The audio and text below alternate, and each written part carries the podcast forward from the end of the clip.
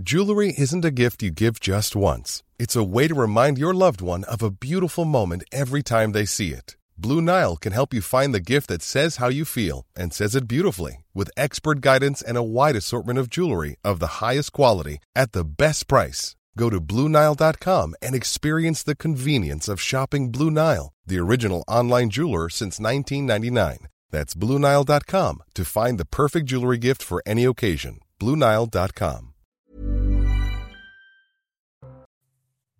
Bonsoir à tous, ravi de vous retrouver sur le plateau de SAS 10. Plutôt programme ce soir la hausse de l'insécurité dans notre pays. Vous êtes 7 euh, sur 10 à estimer que la délinquance a augmenté ces derniers mois en France. Conséquence, trois quarts des Français jugent négatif le bilan d'Emmanuel Macron sur le volet sécuritaire. L'été hyperactif de Gérald Darmanin n'a pour l'heure pas permis euh, d'inverser cette tendance. À ce sujet, le ministre de l'Intérieur est-il en train de se sarcosifier? Je poserai la question à mes invités. On reviendra également sur cette affiche du planning familial montrant un homme enceint au ventre arrondi. Est-ce que cela vous choque? Peut-on encore avoir des débats sereins autour de ces questions d'identité, de genre, sans être taxé d'extrémiste Et enfin, on reviendra euh, sur euh, ce qui s'est passé en Finlande avec la Première ministre. Les réseaux sociaux sont-ils en train de devenir des tribunaux populaires? Vaste programme, ça se dispute. C'est dans un instant, mais avant cela, c'est l'heure de votre journal. Drame dans les Yvelines, une femme de 18 ans a été tuée par son petit ami à Carrière-sur-Seine. La nuit dernière, l'homme âgé de 20 ans lui a asséné un coup de couteau au niveau de la carotide. Il a été placé en garde à vue ainsi qu'un de ses amis présents au moment des faits. Une enquête pour homicide supposément par conjoint a été confiée au commissariat de Sartrouville. Le gouvernement en lutte contre les pyromanes. Le ministre de l'Intérieur promet 3000 postes de gendarmes verts, soit des agents aux atteintes à l'écologie. Il entend ainsi améliorer le travail d'enquête judiciaire, notamment dans les affaires d'incendie volontaires. Cet été, entre 80 et 120 départs de feu ont été recensés par jour en France. 26 pyromanes présumés ont été interpellés. Une refondation du parti Europe Écologie Les Verts, c'est ce que souhaitent plusieurs centaines de cadres et de militants du parti soutenus par Yannick Jadot. Dans une tribune au JDD, ils appellent à refonder les Verts en une formation plus ouverte sur les mouvements associatifs et sur la classe écologique dans la société. Dans l'actualité internationale, au Royaume-Uni, le plus grand port de fret est en grève pour au moins huit jours. Une mobilisation qui s'inscrit dans une série d'actions revendicatives dans de nombreux secteurs. Tous demandent de meilleurs salaires adaptés à une inflation record. Précédemment, les transports en commun, notamment du ferroviaire, étaient eux aussi en grève. Merci Isabelle Puiboulot. On vous retrouve dans une petite trentaine de minutes afin de faire un nouveau point euh, sur l'actualité euh, de ce dimanche. Quant à moi, pour vous accompagner pendant 7 euh, heures, j'accueille sur ce plateau Elisabeth Lévy, directrice de la rédaction de Causeur. Bonsoir à vous et Gaspard Gonzer, professeur à Sciences Po et HEC. La cote de popularité, bonsoir, d'Emmanuel Macron se stabilise à 37% d'opinion favorable. Une stabilité, on va le voir ensemble, en trompe-l'œil, puisque pour la première fois depuis le début de la crise sanitaire, le chef de l'État est minoritaire dans toutes les catégories de la population, y compris au sein de son socle électoral, où plus d'un tiers de ceux qui ont voté pour lui, pourtant à la précédente présidentielle, celle de 2022, estiment que le compte n'y est pas. Comment l'expliquez-vous, Elisabeth Lévy? Bon, euh, il y a des éléments euh, conjoncturels dont on parlera, notamment euh, sur la sécurité, mais moi, je vois un paradoxe. Mmh. C'est que les Français ont élu un président qui ne leur ressemble pas du tout idéologiquement. Euh, pourquoi Parce que, bah, écoutez, j'ai vu par exemple le classement euh, qui a été fait, je crois, par Eurostat, une, vaste mhm. étude qui montre que les Français sont les champions d'Europe de l'euroscepticisme. Ils ne font pas confiance à l'Europe, à mon avis, à raison, mais ce n'est pas le sujet. Or, ils ont élu le président le plus européiste qui soit. Les Français euh, euh, croient, je crois, au modèle républicain et à la nation française. Et là, je pense qu'il y a un véritable fossé culturel profond, et ça n'est pas insulter Emmanuel Macron, hein, c'est une opinion, euh, il a une vision du monde qui est légitime, qui est la sienne, mais de mon point de vue, Emmanuel Macron est plutôt un multiculturaliste. Alors, je précise, parce qu'il faut toujours le faire, que multiculturaliste, ça ne veut pas dire la coexistence, qu'il existe plusieurs cultures, ça, il suffit de regarder autour de soi, nous le savons. Ça veut dire que ces cultures sont mises à égalité. C'est donc le règne des communautés plutôt que celui de la République une et indivisible, comme le dit la, Constitution. Je crois qu'Emmanuel Macron, c'est mon sentiment, hein, je n'en ai pas la preuve, ne croit plus vraiment au modèle républicain. Et vous savez, et euh, dernière chose, on a le sentiment et je sais que, parce qu'on en a parlé en coulisses, alors je, je sais que Gaspard Ganser partage un peu ce sentiment, si vous voulez, que euh, pour employer une expression un peu triviale, il n'a plus vraiment la niaque. Il n'a plus envie de gouverner. Et vous savez, j'ai écouté son discours de Bon les Mimosas. Mhm. J'ai l'impression d'un espèce de lyrisme mhm. un peu fatigué, des expressions toutes faites, nos libertés les grands. Il a appelé les Français à accepter de payer le prix de la liberté. Oui, alors euh, si vous voulez, il faudrait, si vous voulez, là il y avait autre chose, mais je ne veux pas non plus euh, étendre trop le débat, qui était une espèce de comparaison implicite, implicite entre Poutine et le nazisme, qui me semble de très mauvaise aloi, hein, de très mauvaise aloi. Et d'ailleurs, Emmanuel Macron a plutôt eu une position plus équilibrée jusque-là, donc euh, je n'aime pas cette comparaison. On peut critiquer Poutine sans invoquer 1945 et la lutte contre le nazisme. Euh, donc, si vous voulez, voilà, j'ai l'impression qu'il y a un malentendu de départ. Alors vous allez me dire certainement que c'est tout simplement parce qu'ils l'ont, ils n'ont pas élu Emmanuel Macron par euh, par amour d'Emmanuel Macron. Ça va être ma question. Est-ce que c'est un choix par défaut finalement? Bah, C'est peut-être ce que cela illustre ce sondage. Et ça devient une banalité de le dire après les élections mm. qu'on a connues. Bah, en fait, je pense que l'élection présidentielle a eu lieu dans les urnes, mais elle n'a pas vraiment eu lieu euh, dans les têtes ou du point de vue des idées. Mm. Euh, les Français ont choisi Emmanuel Macron parce qu'ils avaient rien d'autre de mieux en magasin dans le camp des raisonnables et des réformistes. Et ils n'ont pas voulu faire euh, tenter une aventure euh, avec euh, le Rassemblement national ou avec la France insoumise. Et donc ils ont pris dans le, groupe du milieu celui qui semblait, de leur point de vue, le plus capable de faire face à des crises, la crise du Covid, la, la crise en Ukraine. Il n'y a pas eu de questions idéologiques qui ont été tranchées. Et donc, cette situation n'aide pas Emmanuel Macron à avoir une force propulsrice derrière lui pour faire des réformes en ce début de mandat. Et deuxième problème, euh, on, le sait, il n'a que cette majorité relative à l'Assemblée nationale, donc euh, il doit être en permanence dans, la négociation, ce qui lui ressemble assez peu. Euh, Emmanuel Macron, c'est plutôt l'image de, Bonaparte au pont d'Arcole, fonçant et sabre clair, plutôt que de celui faisant des compromis en coulisses. Et le troisième problème, et là j'irai effectivement dans le sens de ce qui vient d'être dit, on sent que Emmanuel Macron euh, voulait d'abord réussir euh, des performances. Il a réussi une performance incroyable. Il a été élu à 40 ans président de la République en 2017. Il a été réélu en dehors d'une période de cohabitation. Et il donne parfois le sentiment de ne pas savoir quoi faire de cette victoire. Or, il a face à lui des défis considérables qui sont certainement beaucoup plus importants que ceux qu'il avait à relever en 2017. Euh, l'écologie, où on a vu avec les incendies, le réchauffement climatique et qui n'est l'ampleur des problèmes. La place de la nation française dans l'Europe euh, et dans le monde, ça a été évoqué tout à l'heure. Et puis la situation économique, qui est en trompe-l'œil là aussi. Les Français euh, continuent de partir en vacances euh, comme si tout allait bien. On subventionne l'essence qu'ils prennent, qu'ils prennent à la pompe. Mais en même temps, le chômage va finir par réaugmenter parce que la croissance est, très faible et notre dette a littéralement explosé. Oui, et par ailleurs, il faudrait aussi parler de la question, comment dire, industrielle. Je pense qu'il y a une autre raison aussi pour laquelle la confiance en Emmanuel Macron euh, s'érode, euh, qui est le fichu en même temps. Et on l'a vu quand même, si vous voulez, dans ces élections. Donc pendant deux mois, il nous fait le grand tralala euh, en faisant des mines tous les matins à Jean-Luc Mélenchon, aux Insoumis, reprend ses termes, etc. Après, et donc le grand danger, c'est l'extrême droite. Le lendemain, il change de pied. Donc au gré des circonstances, si vous voulez, son discours varie pas un petit peu. Il peut varier, euh, et d'ailleurs euh, celui de Gérald Darmanin dont on va parler mm. également, il peut varier du tout au tout. Donc finalement, je vous avoue que moi, il y a souvent, euh, des fois, je me dis, d'accord, très bien, ce qu'il dit là, finalement, ça me convient, c'est pas mal. Mais comme je pense que le lendemain, il peut parfaitement dire le contraire, si vous voulez. Non, mais cette mm. affaire dure en même temps, ça nous fait rigoler, si vous voulez, parce que vous avez raison.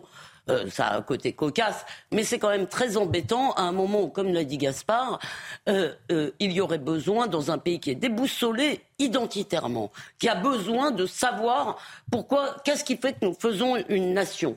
Il y a une, la question de l'immigration éclate de tous les côtés, si vous voulez, de l'intégration qui n'est pas faite. On voit bien, si vous voulez, que il y a, une, il y a ce qu'avait euh, Elisabeth Badinter avait parlé de la constitution de deux peuples en France et les Français, des Français le vivent tous les jours, ils le voient tous les jours. Donc, si vous voulez, toutes ces questions, elles sont profondes, elles concernent notre destin à long terme. Maintenant, juste pour euh, quand même minorer la critique, il n'y a pas que les gouvernants qui sont responsables. Les gouvernés, nous aussi, nous sommes collectivement responsables de ce qui nous arrive et nous ne sommes pas non plus toujours à la hauteur des enjeux pour notre pays. Mais bon. En tout cas, non, mais c'est certain pour aller sur ce, sur ce point-là, c'est mm. qu'il y a un sentiment d'insouciance dans le pays, euh, qu'on peut comprendre. Hein. On, s'est tapé euh, le coronavirus, la guerre en Ukraine, etc. Et on a pris des vacances, nous aussi. Oui, voilà, et nous aussi. Et nous-mêmes, nous-mêmes euh, on, a pris des vacances. Et une sorte de calme avant la tempête dans lequel, évidemment, il y a des Français qui souffrent déjà aujourd'hui, beaucoup, hein, mais il y a une grande partie des Français qui semblent un peu vivre au, jour le jour sans forcément réaliser l'ampleur de la, des difficultés auxquelles on va être confronté au cours des premiers mois. Et c'est certainement pour ça qu'Emmanuel Macron a voulu faire ce discours de Borlé Mimosa. Alors moi aussi, j'ai trouvé ça un peu grandiloquent sur la forme, un peu trop martial aussi euh, euh, sur le fond. Mais lui, il le sait que les prochains mois vont être extrêmement difficiles et il essaie de produire un électrochoc chez les Français. Mais le problème, c'est qu'on est dans ce. Il n'a pas été tout à fait clair lorsqu'il appelle à accepter de payer, de, payer le prix de, la liberté. Concrètement, c'est voilà, on va payer euh, le prix de la guerre. On va payer il, a commencé à le dire peut-être. Il, a commencé, il a commencé à le dire. On sent qu'il il a compris qu'il est obligé d'aborder ce sujet. Hmm. Pour l'instant, maintenant, ça reste très abstrait. Et pour l'instant, la crise, sauf pour une partie des Français, reste très indolore. Hein. On subventionne l'essence. On subventionne. Pendant combien de temps? Non, mais pour l'instant, hmm. on subventionne l'essence, on bloque les prix de l'électricité euh, et du gaz, on continue d'aggraver le déficit euh, et la dette. Et les Français, bon, bah, qui ont beaucoup souffert au cours des derniers mois, ils se disent bon, bah, l'État doit être en train de gérer. Et Emmanuel Macron commence à voir le piège se reformer sur lui de ce point de vue-là. Tout à fait raison. J'ajoute justement, si vous voulez, que notre rapport à l'État commence à poser problème. Je vous donne juste un exemple. Euh, vous avez vu les orages épouvantables qui se sont abattus sur la Corse. Dès le lendemain, hmm. Si vous voulez, or tous les les gens vous expliquent qu'on ne peut pas prévoir l'ampleur ni le moment où on va arriver euh, de cette chose. Dès le lendemain, il y avait deux polémiques. La première, c'était ils nous ont pas avertis, comme si l'État devait être tout puissant. Et la deuxième, c'était et en plus ils ont surréagi parce qu'ils nous ont en gros privé d'une journée de plage en euh, fermant tout, alors que finalement la deuxième vague d'orage était moins importante que prévu. Il y a aussi un rapport infantile à l'État chez nous, dans, notre, de, je, ne m'en exclus pas. Hein, de, là, je parle de nous tous. bien sûr si vous voulez, qui devient extrêmement problématique. Et entre nous, j'aimerais pas avoir ce job. Mais enfin, vous inquiétez pas, personne ne jamais me le donner. Je, rajoute juste une chose de point de vue-là. Je pense qu'on a sous-estimé euh, l'ampleur de ce qui s'est passé pendant la crise du coronavirus dans lequel l'État, pour le coup, a joué totalement son rôle de prêteur en dernier ressort. Il a dit aux gens, euh, on confine, eh bien, vous allez avoir vos salaires versés. Je ne dis pas qu'il fallait pas le faire, il mm. fallait euh, certainement le faire. Mais les Français se sont dit, bon, ok, même quand le pays est totalement bloqué, finalement, euh, on a encore nos salaires qui tombent et le pays fonctionne dans l'ensemble. Et donc, Aujourd'hui, ils se disent bon, bah, la guerre en Ukraine, c'est pareil, on va s'en sortir. Les orages, on va s'en sortir. Euh, les inondations, on va s'en sortir. La canicule, on va s'en Or, c'est pas vrai. Les choses ont un prix, elles ont un coût euh, même, et il faut sortir peut-être de cette relation de dépendance à un État nounou. Hein, c'est une expression mmh. qui a été utilisée par les essayistes, en se disant bah oui, prenons-nous aussi en main. On a chacun notre part de responsabilité que face à la crise. Pas un magot. Il y a pas les gens. Bah, c'est notre argent surtout. L'État n'a pas un magot comme si l'État c'est nous, comme disait la. En tout cas. Et il n'y a pas euh, de l'argent extérieur. Euh, cet argent, il fine, Et la, la facture sera très certainement présentée un jour ou l'autre aux Français. Pas, je crois que la va être mm. d'accord. Si vous ne produisez pas de richesse, elles ne vont ah, pas nous tomber du ciel pendant des années. Hein. En tout cas, il y a une crainte qui est partagée par l'ensemble des Français. C'est euh, le fait que la délinquance augmente dans notre pays. 7 Français sur 10 estiment que cette dernière a augmenté ces derniers mois. Conséquence, ils sont assez sévères, les Français, avec le bilan euh, du euh, président de la République oh, euh, sur ce sujet, on est parti. en 2018, ils étaient 41% des Français à juger positif le bilan sécuritaire d'Emmanuel Macron. C'est tombé à 31% durant la campagne. Et là, on est descendu à 25%. Cela ne vous étend pas non, ce qui m'intéresserait, je ne l'ai pas vu, mais mmh. je suis persuadé que c'est vrai aussi chez les électeurs de gauche. Et mmh. j'appelle d'ailleurs les dirigeants des partis de gauche à de temps en temps, au-delà euh, des, salons et au-delà des, euh, des médias et de France Inter et de tous ces médias, si vous voulez, qui nous cachent la réalité en permanence, à aller voir leurs propres électeurs. Parce que je crois que maintenant. Ou auditeurs. Comment? Ou auditeurs, en l'occurrence. Pour, non, non, mais j'appelle les partis. Les ah, les partis de gauche. Euh, les médias, vous savez, ça fait longtemps qu'on qu'on essaye, ça change rien. Mais euh, euh, je pense que, si vous voulez, ce discours, et notamment là, je, crois que Jean-Luc Mélenchon devrait quand même avoir vraiment une lourde responsabilité politique en niant en permanence et en traitant d'extrême droite toute personne qui parle de ces problèmes. Parce que les gens de gauche ne sont pas moins soucieux de ces affaires que les gens de droite. Oui, je pense que là, pour le coup, il y a peut-être des gauches, je ne sais pas si elles sont réconciliables, mais en tout cas, elles sont, elles sont très différentes. euh, moi, j'appartiens à une gauche qui, depuis longtemps, considère que l'insécurité frappe d'abord les, quartiers, les quartiers populaires et les gens les plus démunis. Certes, il y a aussi des gens dans les beaux quartiers qui se font agresser, qui se font voler, hein, c'est une certitude, mais la délinquance frappe d'abord les quartiers populaires, dans les zones denses urbaines, en banlieue et ailleurs. Et donc, la responsabilité de tout dirigeant de gauche, c'est bien évidemment de prendre ce, ce problème à, à bras-le-corps en soutenant un service public qui est celui de la police et de la gendarmerie euh, qui est en première ligne et qui là aussi euh, est animé au quotidien par des gens qui ne sont pas des milliardaires. Euh, elle est passée où cette gauche pardon, La délinquance, elle vient beaucoup des quartiers populaires, pardonnez-moi de le dire, mais elle frappe un peu tout le monde aujourd'hui. Elle frappe les touristes. Moi, j'ai passé quelques jours euh, sur la Côte d'Azur. Euh, les touristes qui se font enquiquiner, mais même si c'est pas, ils se font pas forcément tabasser à chaque fois. Mais je suis pas sûr ça. Euh, je suis pas sûr que ça soit ça qui soucie le plus les Français. Je pense que les, Français se sentent en insécurité à, à, raison et ils, se foutent pas mal du sort des touristes, même si. non, mais les touristes français. Ah, les touristes français. Il y a des touristes étrangers. il y a les, les, cambriolages ont explosé. Je veux dire, moi, j'habite dans le centre de Paris. Mmh. dans mon quartier, il y a beaucoup de cambriolages donc, si vous voulez, ça frappe un peu toutes les populations. C'est évidemment plus douloureux quand vous avez euh, pas beaucoup d'argent, qu'on vous brûle votre bagnole, si vous voulez, en bas de votre cité, et que vous pouvez pas aller bosser si vous n'avez pas votre bagnole. C'est évidemment beaucoup plus violent que euh, si vous avez une bonne assurance et moyen d'une deuxième bagnole, tout ce que vous voulez. Donc euh, je ne dis pas que tout le monde est à égalité face à ce phénomène. Je dis qu'aujourd'hui, c'est un phénomène qui s'est développé sur tous les fronts. Oui, en tout cas, enfin, les, les, quartiers populaires ne sont pas exonérés. Ah sont, pas simplement il n'y a pas simplement des auteurs qui viennent des quartiers populaires, il y a aussi beaucoup de victimes, des gens qui se font voler, qui, qui, subissent le trafic de drogue au quotidien, des agressions et, et, souvent extrêmement, extrêmement violentes. Et c'est pour ça que le devoir de tout le pays pas simplement de la gauche, euh, c'est de traiter ce, euh, ce, problème de façon euh, prioritaire, évidemment de façon immédiate mm. à travers les forces de police et de gendarmerie et la justice. On y reviendra à travers la question de la prison tout à l'heure, mais aussi sur le long terme, parce que c'est toujours aussi le signe d'une situation extrêmement fragmentée dans le pays. Je reviens sur ce que je disais tout à l'heure. Parfois, on a le sentiment que le pays va bien, parce que le chômage continue de baisser un peu, que la croissance est plutôt meilleure que dans d'autres pays de l'Union européenne. Mais l'insécurité, et le sentiment d'insécurité, les deux phénomènes, euh, sont aussi les révélateurs d'une société qui se divise et qui maintenant s'affronte. Euh, et, donc, c'est pour ça qu'il faut sortir d'une vision qui est parfois idéaliste ou angélique d'une France qui serait une îlot, un îlot de prospérité ou de stabilité dans un monde en crise ou qui souffrirait moins que les autres. Quand on a des problèmes d'insécurité et, de la et un sentiment d'insécurité qui se développe, l'un et l'autre se nourrissant, euh, eh bien, il faut l'affronter. Enfin, vous avez raison, vous avez parlé des deux, mais il me semble que l'un va avec l'autre. Mmh. je vous rappelle quand même qu'on a encore un ministre de la Justice. Ça, c'est par exemple aussi peut-être un des éléments qui est à mettre au débit d'Emmanuel Macron. Euh, euh, renommer un ministre de la Justice qui a osé dire, si vous voulez, que l'insécurité c'était un sentiment euh, et qui, euh, après avoir... Il y a eu une guerre des mots entre Gérald Darmanin et Dupont-Moretti à ce avec des détenus estiment que mm. le karting c'est pas bien. Je sais pas pourquoi le karting ce serait. Et on abordera notamment euh, cette question en attendant Gérald Darmanin concernant justement la, sécurité qui a été, on le rappelle, hein, très très à l'offensive cet été. Il était quasiment sur, sur tous les terrains. On l'a vu sur les incendies, sur les rodéos urbains ou encore sur, sur l'immigration. Il veut être ferme avec ce qu'il appelle la minorité d'emmerdeurs.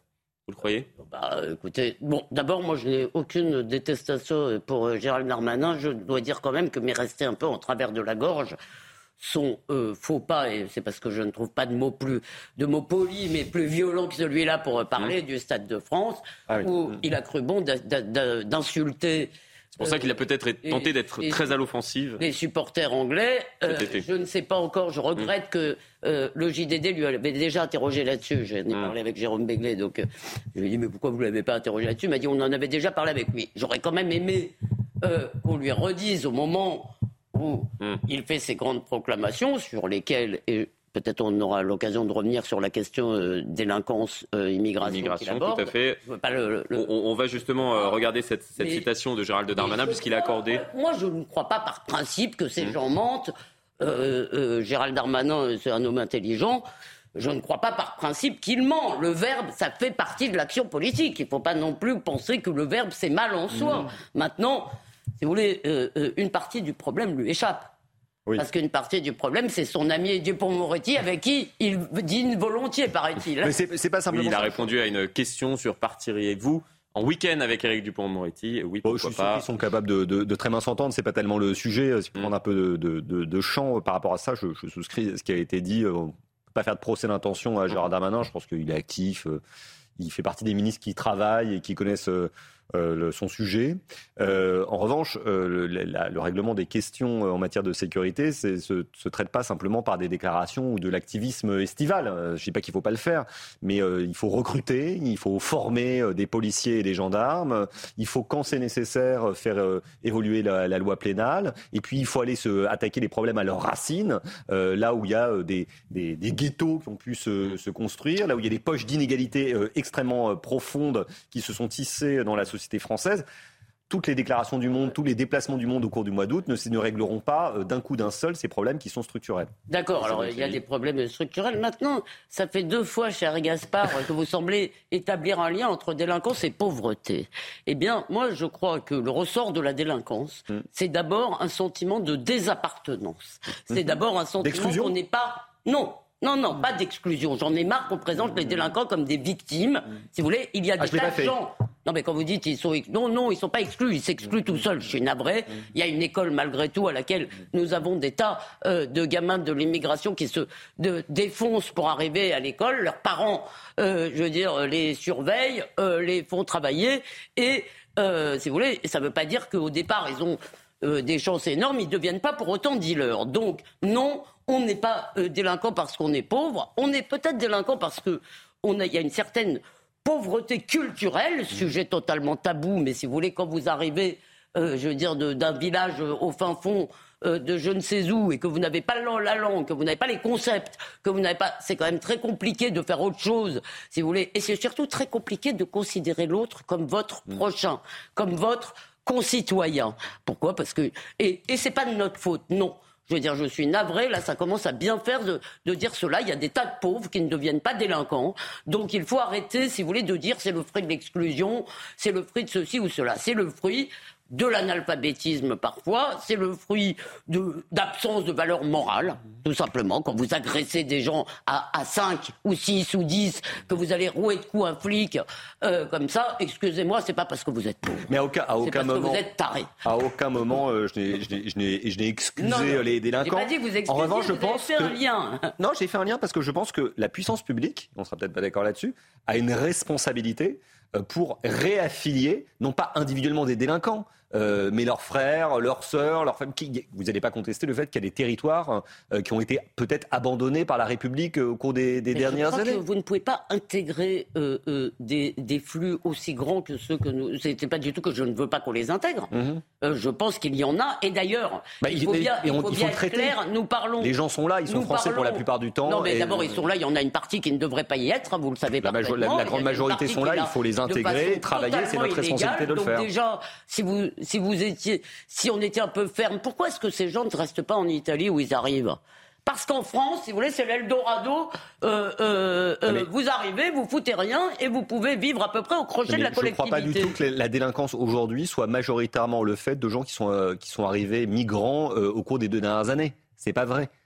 Euh, c'est pas vrai. Euh, le, Gérald Darmanin, lui, fait un lien entre délinquance et immigration, justement, euh, dans... tout en disant qu'il ne le fait pas, mais il estime je ne le fais pas, mais tout en expliquant il serait idiot de ne pas dire qu'il y a une part importante de la délinquance qui vient de personnes immigrées. 48% des gens interpellés pour des actes de délinquance à Paris, 55% à Marseille, 39% à Lyon. En France, les étrangers représentent 7,4% de la population et 19% des actes de délinquance. il ne le fait pas tout en le faisant. Pied dans le plat. Il faut ajouter malheureusement à cela. Si vous voulez, un phénomène qui est véritablement inquiétant, c'est qu'une très grande partie de la délinquance. Alors attention, n'inversez pas ma phrase. Je ne dis pas qu'une très grande partie des enfants d'immigrés sont délinquants. Je dis qu'une très grande partie des délinquants sont des descendants d'immigrés récents. Et ce qui m'inquiète, pourquoi je dis que c'est un phénomène inquiétant? Parce qu'après tout, si vous voulez, immigration, délinquance, c'est un phénomène assez, je veux dire, vous arrivez dans un pays, vous n'avez pas encore les codes, etc. C'est que ça ne s'améliore pas de génération en génération. Normalement, l'intégration ou l'assimilation, si on y croyait encore, aurait dû faire son œuvre. Et, si vous voulez, que les gens, euh, des, enfants de délinquants, en quelque sorte, deviennent des bons élèves. Ça n'est pas ce qui se produit, c'est plutôt le contraire. Moi, j'ai grandi à Épinay-sur-Seine, où je peux vous dire que ce qu'on appelle la diversité, il y en avait déjà énormément.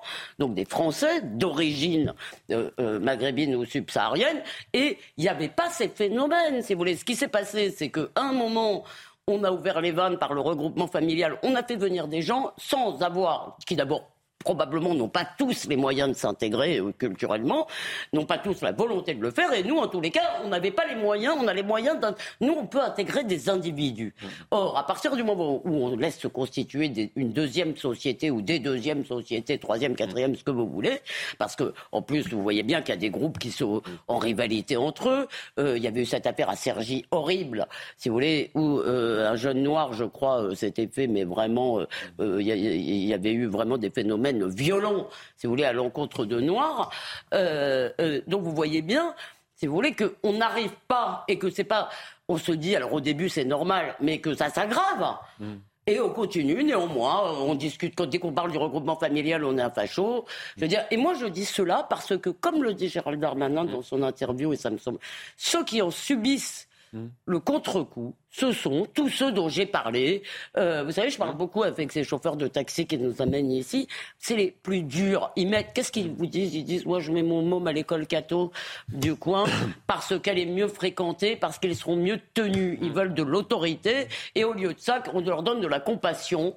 Si vous voulez, alors pas tout, pas tout le monde, mais quand vous entendez un certain discours médiatique qui en fait des victimes, si vous voulez, et euh, je sais qu'il y a beaucoup de parents qui ne voient pas les choses comme cela. Et c'est mm. eux qui en subissent le contre-coup, évidemment. C'est justement quand il y a une faillite du, service public euh, et que euh, l'État, la société n'est plus capable en fait, de traiter l'intégration, parce que moi je suis attaché à ce terme mm. d'intégration, et ben justement les gens font sécession. Euh, Vous ne pas intégrer autant de gens bah, le problème, c'est que. Euh, le problème, c'est le nombre. Vous bah, pouvez pas intégrer les gens, Les gens sont là. Euh, la plupart euh, des, des, immigrés sont des immigrés de deuxième, de troisième génération. Donc vous n'allez pas les renvoyer dans un pays qui, alors que leur, pays, c'est leur nôtre. de nouveau. Oui, mais c'est deux sujets totalement différents. Bah non. non. mais si, Parce qu'ils vont dans les mêmes cités, c'est pas vrai.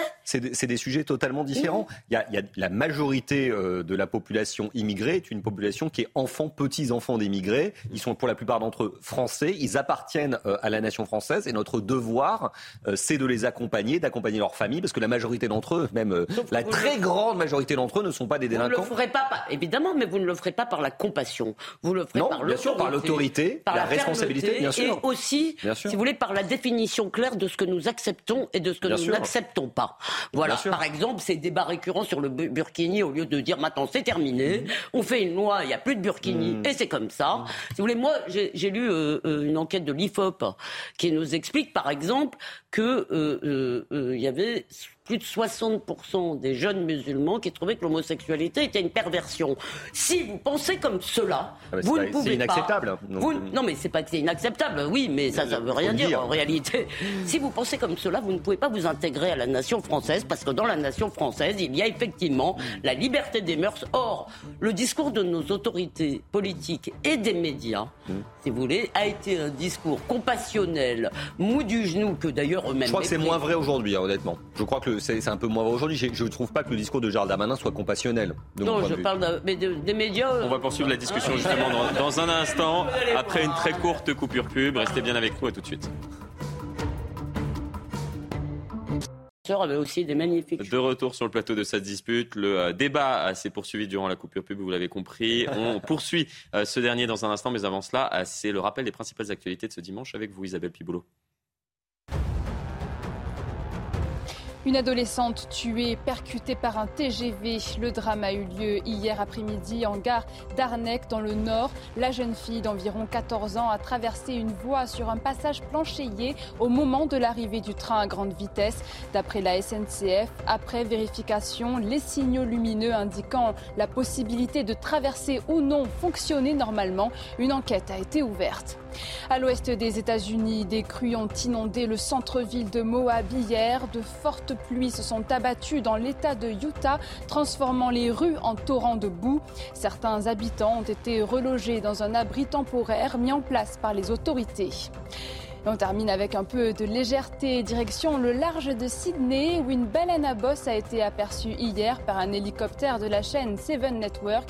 Chaque année, entre avril et août, jusqu'à 5000 baleines à bosse migrent depuis l'Antarctique vers le nord jusqu'à la côte est de l'Australie afin de se nourrir et de se reproduire. Toujours en ma compagnie, Elisabeth Lévy, directrice de la rédaction euh, de Causeur, et Gaspard Gonzer, professeur à Sciences Po et HEC. On en vient à ce poker menteur autour de ce qui s'est passé à la prison de Fresnes. C'était il y a un mois l'organisation euh, d'un événement, beaucoup euh, commenté ce week-end pour réinsérer de jeunes détenus dans la vie active après leur détention. Éric Dupont-Moretti, le ministre de la Justice, a expliqué hier qu'une enquête sera lancée pour faire toute la lumière sur cette affaire. Selon son entourage, ni le ministre ni son cabinet n'étaient au courant. Impensable pour le secrétaire UFAP UNSA Justice, euh, Jean-Christophe Petit. On l'écoute et on réagit dans un instant. Du moment où on va, faire une activité qui se passe dans une prison, d'accord? Là, ça, a été test. Est-ce qu'il faut que je rappelle les fois où il y a eu des films qui ont été tournés, mais pas uniquement à Fresnes? Donc forcément, il y a des autorisations qui sont validées. Et les validations se font au niveau ministériel. Donc là, venez, entendre le ministre dire, oui, c'est un scandale. Euh, c'est un scandale, pourquoi? Parce que c'est bientôt la rentrée euh, parlementaire et compagnie, c'est pour ça. Et il veut se racheter une conscience. Alors que je pense que 99, hein, sans mettre ma main à couper, que forcément il est au courant en amont. Place Vendôme, on explique, je cite euh, nos confrères du euh, Figaro qui ont réussi à, joindre l'entourage d'Éric Dupont-Moretti, qui a été présenté au cabinet, ne faisait pas mention du karting, ça parlait d'épreuves sportives, de cordes à sauter. Bon, qui joue de qui Gaspard? Bah, J'espère qu'on va savoir euh, la vérité, mais dans, tous les cas, c'est problématique. Euh, soit ils étaient au courant euh, et ils mentent, donc là c'est quand même un très gros problème, soit ils n'étaient pas au courant et c'était aussi un problème parce ah que euh, c'est une administration, l'administration pénitentiaire, hein, qui gère l'ensemble des prisons en France et de suivi de tous les délinquants. C'est quand même une mission importante parce que c'est des gens dangereux pour la plupart d'entre eux et ceux qui doivent sortir de prison, il faut les aider à se réinsérer. Si le gouvernement et donc le ministre qui a autorité sur ces services, hein, il y a un mmh. décret hein, qui fixe l'attribution de l'administration pénitentiaire à M. Dupont-Moretti n'est pas au courant quand il se passe cette chose qui est un peu originale. C'est normal qu'il y ait des activités euh, sportives en prison. Il y a du basket, il y a du foot, parfois du baby-foot. Les, les, prisonniers ont, le droit d'avoir des activités. Mais là, c'est des activités qui ne sont pas anodines. Euh, c'est une sorte de jeu euh, avec des moyens très importants. Donc le devoir de l'administration pénitentiaire a été d'informer le ministre. Et si ça n'a pas été le cas, il y a quand même un gros problème dans le fonctionnement. moi, d'abord, j'ai beaucoup de mal à croire que ça n'est pas du tout. Euh, quand on fait entrer une équipe de télé, une production de télé hmm. euh, dans, dans une. C'est probable. Dans, un établissement. La communication euh, du ministre de la Justice est assez erratique. J'ai beaucoup de mal à croire que ça ne soit pas remonté au cabinet. Et le cabinet, c'est le ministre. Je me fiche de savoir si lui le savait personnellement. Je souscris totalement euh, à ce que vient de dire, euh, à ce que vient de dire euh, Gaspard. J'ajoute quand même, d'abord, j'ai rappelé que Éric Dupont-Moretti avait joué au baby-foot avec des détenus. C'est pas que les détenus jouent au baby-foot qui me pose problème. C'est que le garde des Sceaux joue au. Mm. Si vous voulez, il y a une espèce d'horizontalisation de, des choses, mm. comme si on ne pouvait pas avoir un peu de verticalité. Et par ailleurs, si vous voulez, je trouve que comme moyen, je ne parle pas d'abord euh, les conditions de détention euh, euh, quotidienne, le, logement, enfin la, place, etc., l'hygiène dans les prisons me semble quand même beaucoup plus importante que de faire ce cirque. Et puis si on veut réinsérer les détenus, vous savez, il y a déjà une chose à faire. Je crois qu'il y en a un certain nombre qui ne doivent pas bien maîtriser notre langue en matière d'écriture, de, etc. Et si on veut vraiment les réinsérer, intéressons-les à la littérature, montrons-leur les grandes œuvres de notre cinéma, euh, euh, euh, améliorons leur maîtrise du français. Je ne suis pas du tout, si vous voulez, pour qu'on les oblige à ne rien faire. Quant au sport, je vous rappelle que même Salah Abdeslam, il faisait du sport, il a même eu une salle de sport pour lui tout seul. Plus maintenant. Non, plus maintenant. mais, vous vous rappelez, pendant toute la durée du procès, ça avait fait un petit scandale parce qu'on lui avait payé une salle de sport parce qu'il était à l'isolement. Alors, il avait sa petite salle de muscu. Euh, donc, il y a les questions de sécurité également et d'isolement vis-à-vis des autres détenus. Euh, euh, mais euh, Éric Dupont-Moretti a déjà eu un scandale sur les bras qui était euh, la question de euh, la mort, l'assassinat d'Ivan ah Colonna, en prison. Là, si vous voulez, en plus, comme l'a dit Gaspard, euh, on apprendra peut-être. Parce que moi, s'il dit mon cabinet savait, pas moi, je, pour moi, ton cabinet, le cabinet, c'est le ministre. Si vous voulez, il y a un moment, il faut se conduire comme un homme et assumer la responsabilité de ce qui se passe dans les établissements qui sont sous sa responsabilité. Donc le côté, c'est pas moi, c'est l'autre, je trouve ça d'abord dégoûtant humainement. Si vous voulez, c'est pas digne de faire ça. Je veux dire, quand on est un responsable politique, on assume. Hein, je ne dis pas qu'il doit euh, être voué aux gémonies. Euh, pour, euh, on peut faire des erreurs. Je veux dire, moi, Éric Dupont-Moretti aurait dit oui, j'ai autorisé ça, et, et, et c'était une erreur. J'aurais trouvé ça parfaitement respectable. Mais ce cirque, si vous voulez, l'idée même, non mais même, on me dirait qu'on va réinsérer des, qu'on va euh, euh, améliorer l'intégration des gamins des cités avec Colanta, je veux montrer au rideau, si vous voulez, parce qu'il il me semble qu'il y a quand même des choses plus intelligentes à leur faire faire euh, que ce, ce, cirque. Et après, il y a une chose dont on peut discuter, le côté on joue avec les gardiens, etc., euh, mmh. me semble un peu problématique, parce qu'il doit y avoir quand même, on ne peut pas les mettre sur, c'est pas deux équipes, si vous voulez, on peut pas les mettre sur un pied d'égalité D'autant plus, je vous rappelle qu'il y a des gardiens. Il y a un gardien qui s'est fait tabasser il n'y a pas longtemps parce qu'on l'a des, anciens détenus ou des familles, peut-être, je ne sais pas exactement, l'avaient reconnu. Donc, il faut savoir aussi ce que vivent le, personnel pénitentiaire. Je ne crois pas qu'il soit très content. Non, mais il y a des, sujets euh, considérables à traiter en prison. On est quand même la honte de l'Europe, euh, les conditions, euh, les conditions carcérales. Moi, je pense qu'il faut mettre les délinquants en prison. Mais une fois qu'on les met en prison, il faut qu'ils soient détenus dans des bonnes conditions pour que ça ne porte atteinte ni à la sécurité des autres, des autres détenus, ni à celle des gardiens, ni à celle de la société le jour où ils ressortiront, parce que la plupart des détenus ressortent en jour. Donc au lieu d'investir des sommes importantes pour faire ce genre d'activité qui ressemble plus presque au, jeu télévisé qu'au ah sport. Moi, je trouve ça très bien qu'ils fassent du basket, du foot, euh, qu'ils travaillent, qu'ils s'insèrent par le travail. Mais la vraie priorité, c'est les conditions de vie entre prison, donc les bâtiments en eux-mêmes, euh, les conditions de travail des gardiens qui, font un travail quand même extrêmement dangereux et très difficile, et puis l'insertion. Moi, je crois beaucoup à l'insertion par le travail. Hein.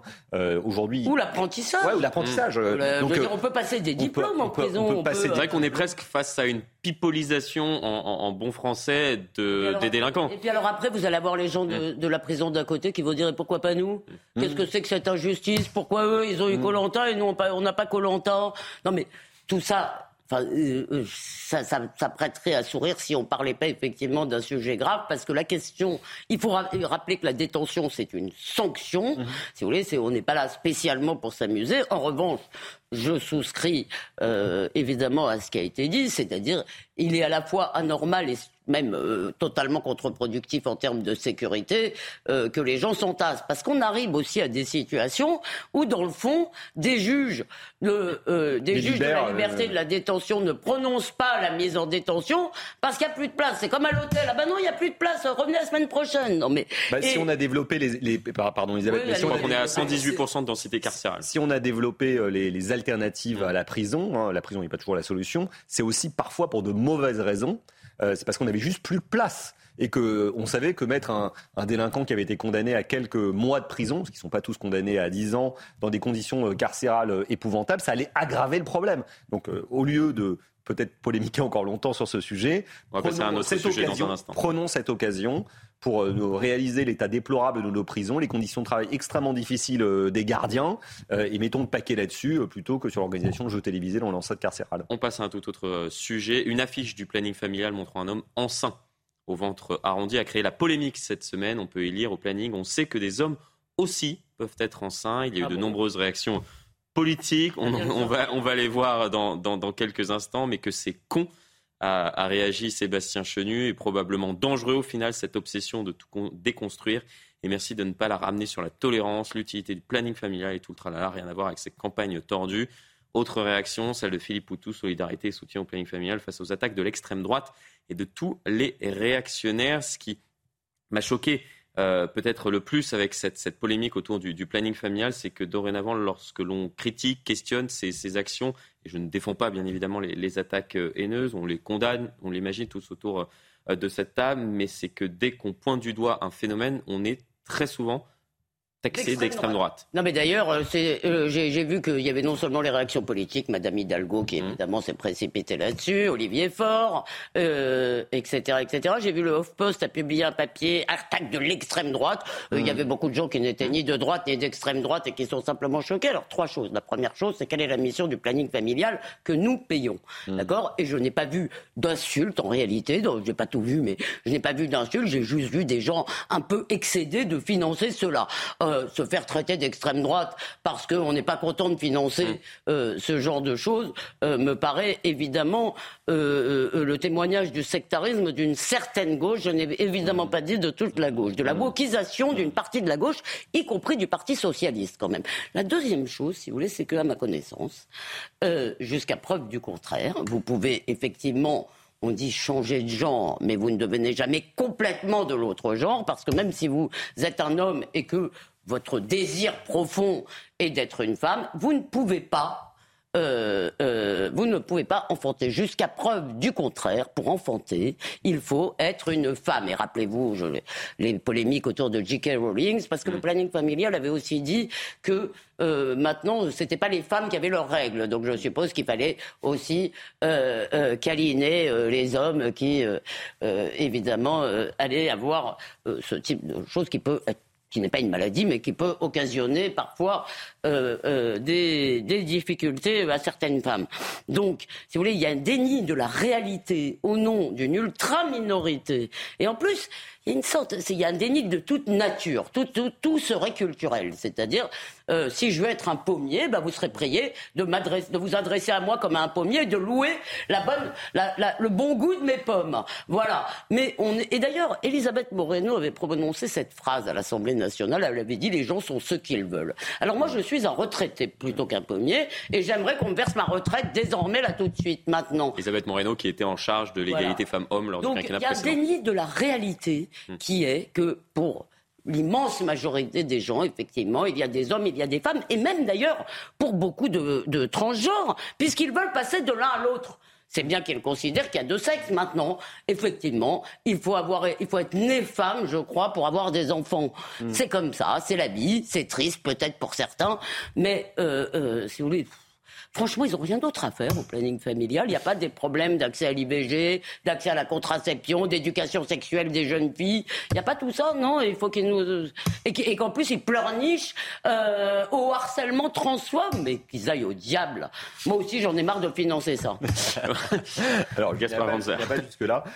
Alors, avant de venir ici, je dois vous avouer que cette polémique, j'avais de la chance, m'avait échappé. Donc, je, je l'ai regardé. C'est vrai que quand je suis tombé sur euh, l'affiche, le dessin, je ne l'ai pas compris immédiatement. Alors, il se trouve que j'enseigne la, la, communication par ailleurs. donc, je me suis dit quand même que cette campagne de publicité n'était soit pas très habile, soit pas forcément très compréhensible. Et j'ai essayé de comprendre ce qu'ils ont voulu faire. Je pense que le planning familial a tout simplement voulu dire, et d'ailleurs, ils s'en sont expliqués dans un communiqué après, mm. que les personnes trans, euh, qu'elles soient nées qui peuvent être nées femmes, par exemple, euh, avaient le droit d'aller vers le planning familial. Peut-être qu'il aurait suffi de dire cela, en fait. Euh, ça aurait été finalement beaucoup plus acceptable et, euh, mm. beaucoup plus admissible et on, aurait évité cette, cette, polémique qui, comme toutes les polémiques, conduit à la radicalisation de tous les côtés. Mm. on est pour, on est contre, on est soit à 100% pour le planning familial, soit on est à 100% contre. C'est bien dommage parce qu'au final, ceux qui se retrouvent dans une situation difficile, ce sont les personnes trans.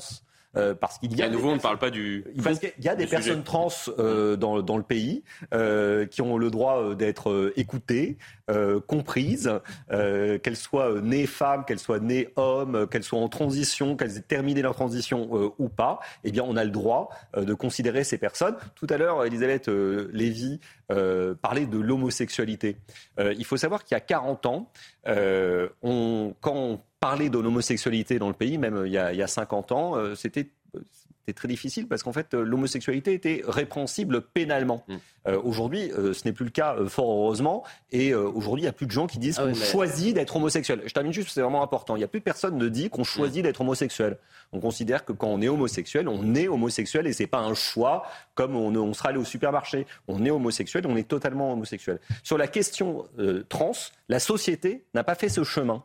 Aujourd'hui, il y a des gens qui considèrent encore qu'on choisit son genre, mm. alors que non, si vous on faisait venir aujourd'hui une personne trans sur le plateau, elle vous dirait pas qu'elle a choisi d'être femme ou homme. Elle vous dirait qu'elle est femme ou homme. Et si, vous, et si vous aviez sur le plateau un adolescent à qui on a laissé faire n'importe quoi et qui est ce qu'on appelle un détransitionneur, c'est-à-dire qui regrette, qu'est-ce que vous lui diriez? Parce que entre le fait d'accepter une minorité parce que et le fait de considérer qu'aujourd'hui cette minorité mmh. a été multipliée par 10 dans certaines classes en termes de prévalence. Si vous voulez, c'est qu'il y a bien une promotion, une mode et chez les adolescents notamment, les adultes font ce qu'ils veulent. Hein. Moi mmh. personnellement, euh, euh, en plus je pense que effectivement il y a des gens, un mystère, une erreur d'aiguillage qui est mystérieux mais que je ne le nie absolument pas. D'accord? Des gens qui sont en, en gros nés dans le mauvais corps et que ces gens-là ont effectivement le droit euh, d'être écoutés et le droit de changer d'état civil. C'est très bien. En revanche, ce qui se passe, c'est tout à fait autre chose aujourd'hui. Il y a une promotion. Le ministère de la Santé a fait une campagne récemment, c'était pareil.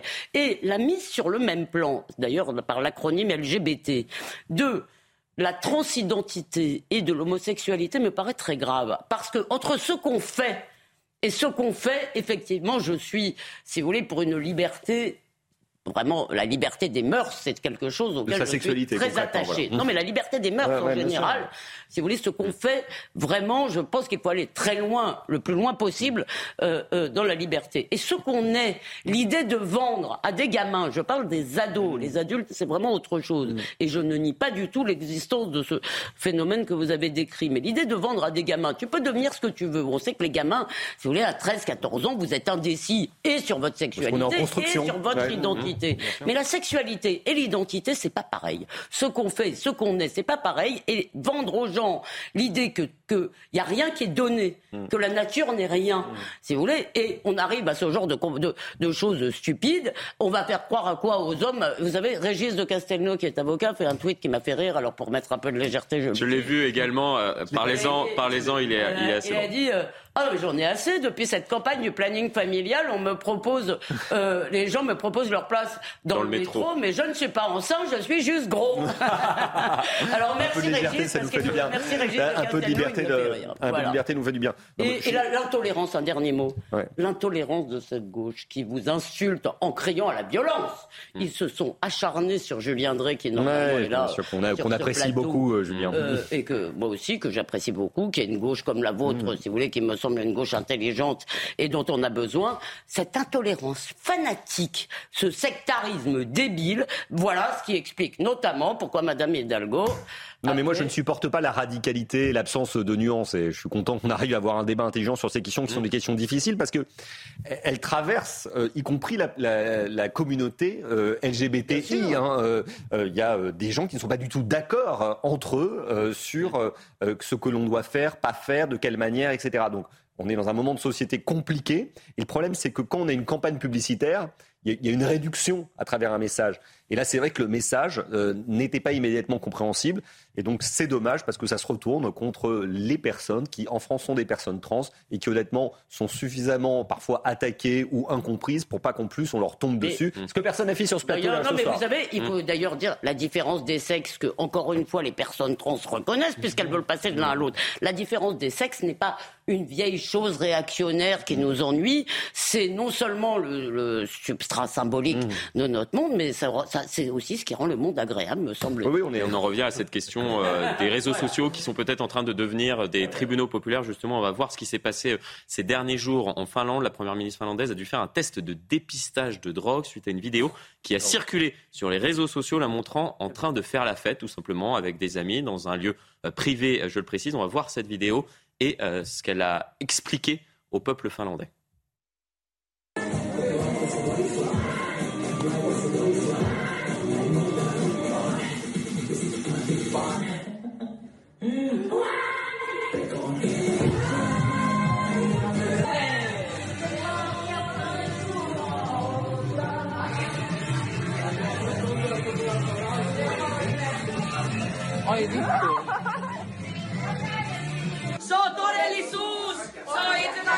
Que je trouve déraisonnable l'exigence de passer un test de dépistage de drogue, pour ma propre protection juridique et pour dissiper tout soupçon, j'ai passé un test de dépistage de drogue aujourd'hui. Le résultat sera disponible dans une semaine environ.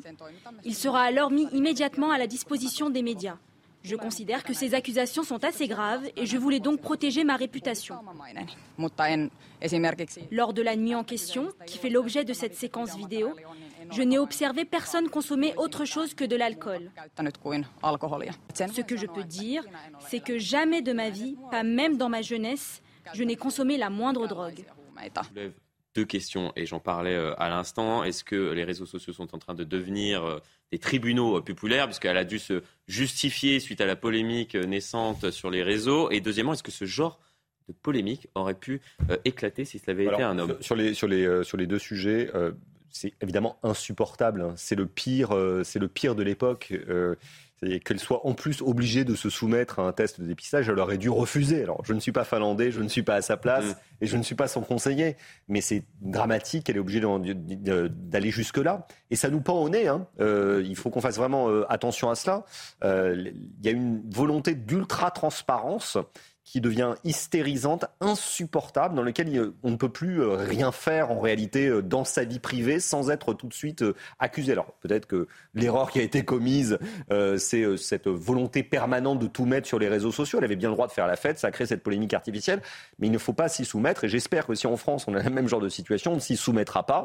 Ça c'est la première chose. Mais hmm. en le disant, je crains que malheureusement ça soit le cas. Et la deuxième chose, c'est même peut-être déjà le cas même en Finlande, qui est pourtant un pays euh, très euh, égalitariste, dans lequel beaucoup plus féministe euh, que, que nous, eh bien, évidemment, ça tombe comme par hasard sur une femme. Je suis sûr que si ça avait été, si si, je suis sûr, je suis sûr que si ça avait été, ça a été la personne à la tête d'un pays. Que Boris Johnson a quasiment a pas vidéo. vidéo. à cause euh, d'une fête euh, donnée euh, pendant le Covid. Bah, au final, il a, fait pendant le Covid. Probablement mmh. en raison, en partie à cause de ça. alors ça, excusez-moi, je ne crois pas du tout que c'est parce que c'est une femme.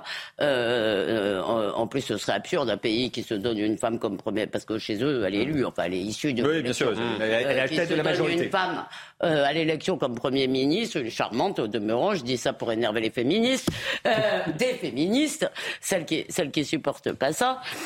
non, ben moi, je pense tout simplement, je vous voudrais dire aux gens, à tous ceux qui nous écoutent, arrêtez euh, de vous exhiber. La transparence, c'est la barbarie. Euh, euh, et s'il n'y a pas de distinction entre la vie privée et la vie publique, il n'y a pas de démocratie. D'accord? Je veux dire, c'est, ça me semble vraiment. Benjamin Constant parlait de la splendide, de la splendide jouissance de l'indépendance privée. Mmh. Peut-être Gaspard, vous pouvez me corriger. Je ne suis pas sûr de ma citation, mais en tous les cas c'est quelque chose qui est fondamental. C'est un monde totalitaire, et moi j'ai toujours été contre cette idée de la transparence. D'abord, je crois que le pouvoir suppose le secret, secret mmh. parfois tout ne doit pas être mis sur la table. Euh, Gaspard Ganzer a conseillé un président, mmh, mmh. je suis bien sûr qu'il ne disait pas tout. Voilà, ça ne veut pas dire qu'on doit mentir, ça veut dire que tout ne peut pas être mis sur la table. Et le secret est une est un des fondements de la vie en société. Nous n'avons absolument pas, nous ne devons absolument pas tout dévoiler de nous à nos concitoyens. Non, mais c'est même, euh, c'est même indispensable. La transparence, elle s'applique au débat parlementaire. Il y a des endroits dans lesquels la transparence est nécessaire. En revanche, euh, l'exercice du pouvoir, les services secrets, plein d'autres choses, le secret de la libération euh, nécessite évidemment de la confidentialité, voire même une part de mystère hein, qui contribue à nourrir une autorité. Et puis après, il faut pas que notre société commence à marcher sur la tête. C'est très important la nuit la fête. Alors, je ne vais pas citer Benjamin Constant, mais je vais citer un autre philosophe qui s'appelle Michael Fessel, qui a écrit un très bon livre sur la nuit. Il dit la nuit, pourquoi est-ce qu'on aime la nuit? Parce qu'on vit sans témoin.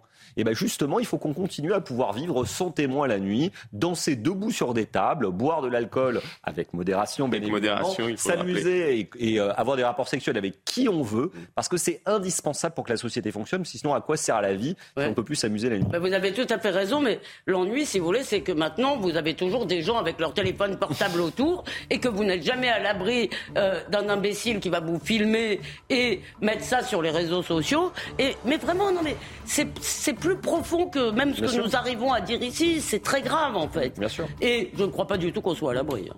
Malheureusement, non. Et c'est la fin de cette émission. Merci, à vous deux pour ce débat. Ah bah L'information euh, se poursuit euh, sur CNews. Quant à moi, je vous retrouve tout à l'heure à partir de 22h pour un nouveau numéro dont peut tous dire. À tout à l'heure.